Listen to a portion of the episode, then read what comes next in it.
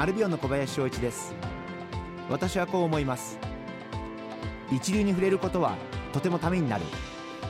そこで一流を求めて旅に出ました。サンデースペシャル毎日に夢中。感動プロデューサー小林翔一。長崎で一流に触れる旅。7月3日日曜日夜7時から。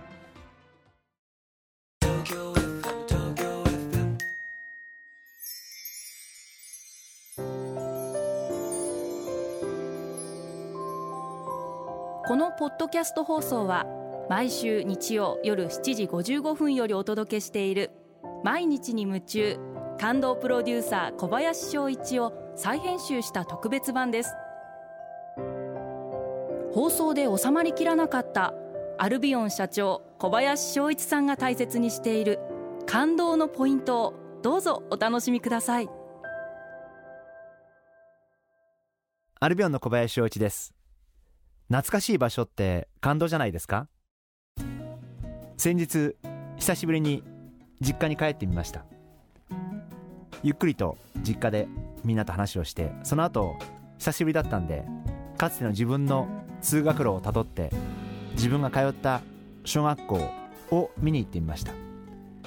桜がすごく有名で確か当時入学式の日に入学生は一人全員桜の苗を1本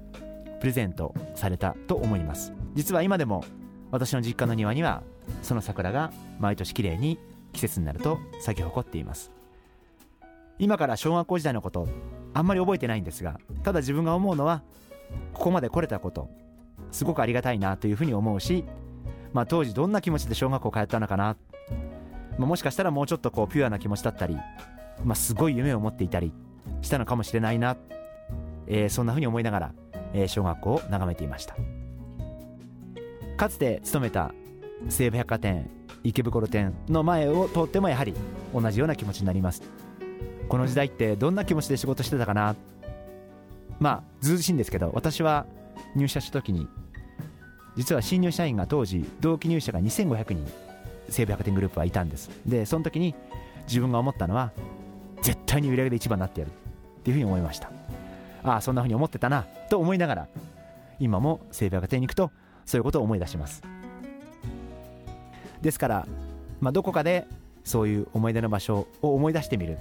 まあその時のその当時の純粋な気持ちを思い出す、まあ、そういうことも大切だと思ってます。今一番行きたい場所そうですね。あ今でも一番会いたい方っていう方がいらっしゃってあの本当にすごい厳しい方でかつて阪急百貨店に川端常務という阪急梅田本店の店長がいらっしゃったんですけど、まあ、本当に厳しい方でまあでも私はこの方に鍛えられて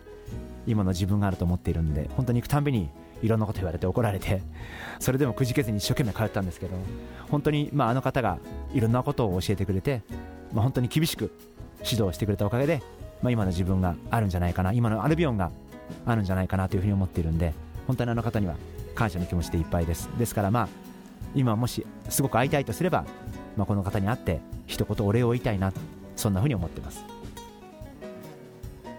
私は自分に厳しく接してくれた方がすごく大事だというふうに思っていますんで皆様もぜひあまりこう自分によくしてくれたとか 優しくしてくれたっていう方々じゃなくてやっぱり自分に厳しく接してくれた方を大切にしていっていただきたいなそんなふうに思ってます。皆様も懐かしい場所あるいは自分に対して厳しく接してくれた方々そういった方を思い出してはいかがでしょうか。